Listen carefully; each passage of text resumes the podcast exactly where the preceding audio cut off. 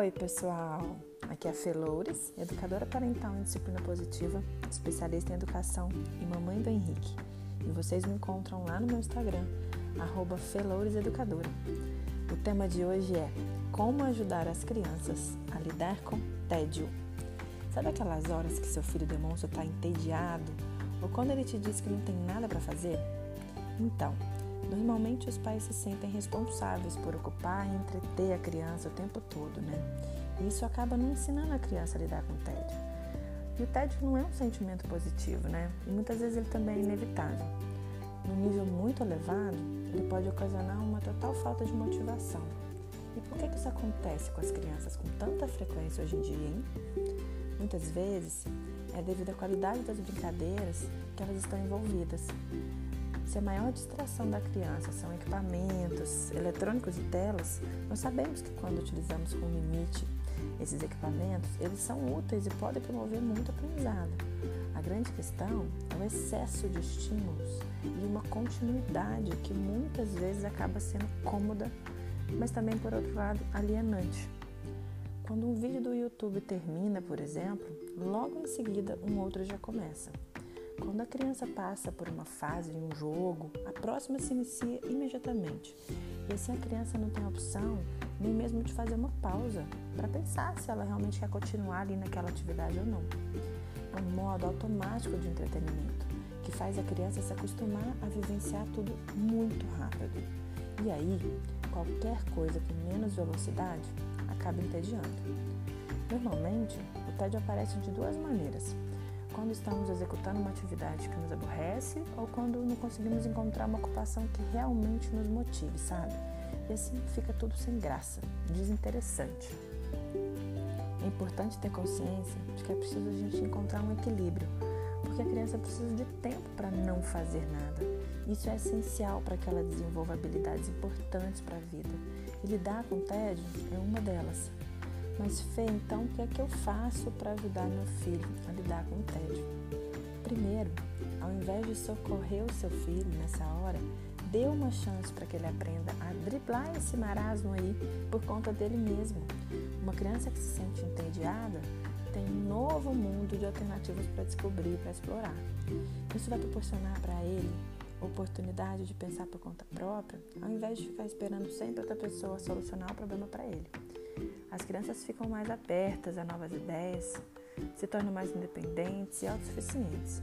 E além disso, vão explorar também suas habilidades criativas, vão imaginar e aprender a organizar o tempo livre delas quando elas tiverem esse tempo disponível. Então, nesse cenário, é claro que os pais precisam brincar junto com as crianças e aproveitar esses momentos para fortalecer o vínculo afetivo e aumentar a conexão entre a família. O que deve ser evitado é sempre se tornar responsável por promover atividades para a criança se entreter. Porque quando os pais fazem isso, a criança acaba não tendo a oportunidade de entender a importância de parar, de ter um tempo para si mesma quando ela for adulta, quando ela for adolescente. Nem sempre ela vai conseguir aprender a lidar com o tempo livre dela. Então, os pais devem interferir o mínimo possível nessas horas e dando à criança a chance de encontrar outras alternativas para se distrair. E isso muitas vezes pode ser, inclusive, ficar numa boa em sua própria companhia, sem se sentir angustiada por não estar tá fazendo nada.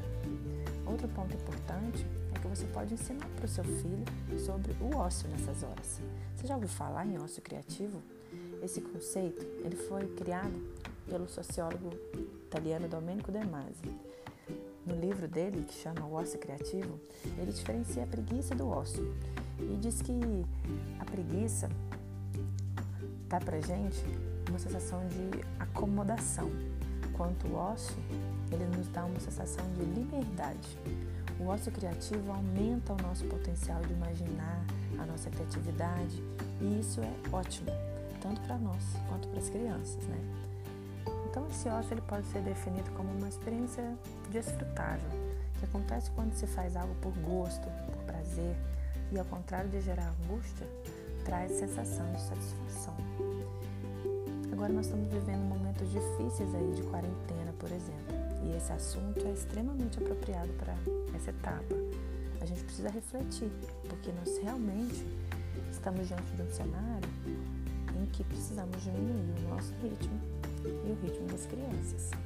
Então, fazer nada leva a pensamentos reflexivos, ativa a nossa imaginação e ainda expande a nossa realidade. E isso é essencial para o desenvolvimento das crianças. É preciso criar espaços para incentivar a imaginação na infância. E isso é totalmente o contrário de quando a criança tem uma agenda cheia de compromissos. A criança não tem espaço para criar nem para imaginar. O grande segredo, o grande desafio é a gente conseguir transformar o tédio e a angústia em ócio e prazer. Acontece que hoje em dia, quando a gente não está fazendo nada, nós temos aquela sensação de estar tá perdendo tempo, né? Em relação às crianças, o que acontece é que no processo de desenvolvimento infantil, nada é perda de tempo. A criança precisa do tempo dela para imaginar, pensar e criar o seu mundo de faz de conta. Às vezes, a melhor forma de aproveitar o tempo é simplesmente estar disposto a não fazer nada e contemplar o céu, fechar os olhos, ouvir os sons da natureza ou ainda sentir um tapete macio. É assim que a criança vai aprender a encontrar pequenas alegrias em cada momento da vida e saber aproveitar a cabeça livre para ter grandes ideias, grandes projetos, hoje e no futuro. Por hoje é isso, pessoal. Eu realmente espero que esse conteúdo traga alguma luz para a sua relação com o seu filho. E se você gostou, compartilhe aí com outras mamães e papais. Até a próxima. Tchau, tchau.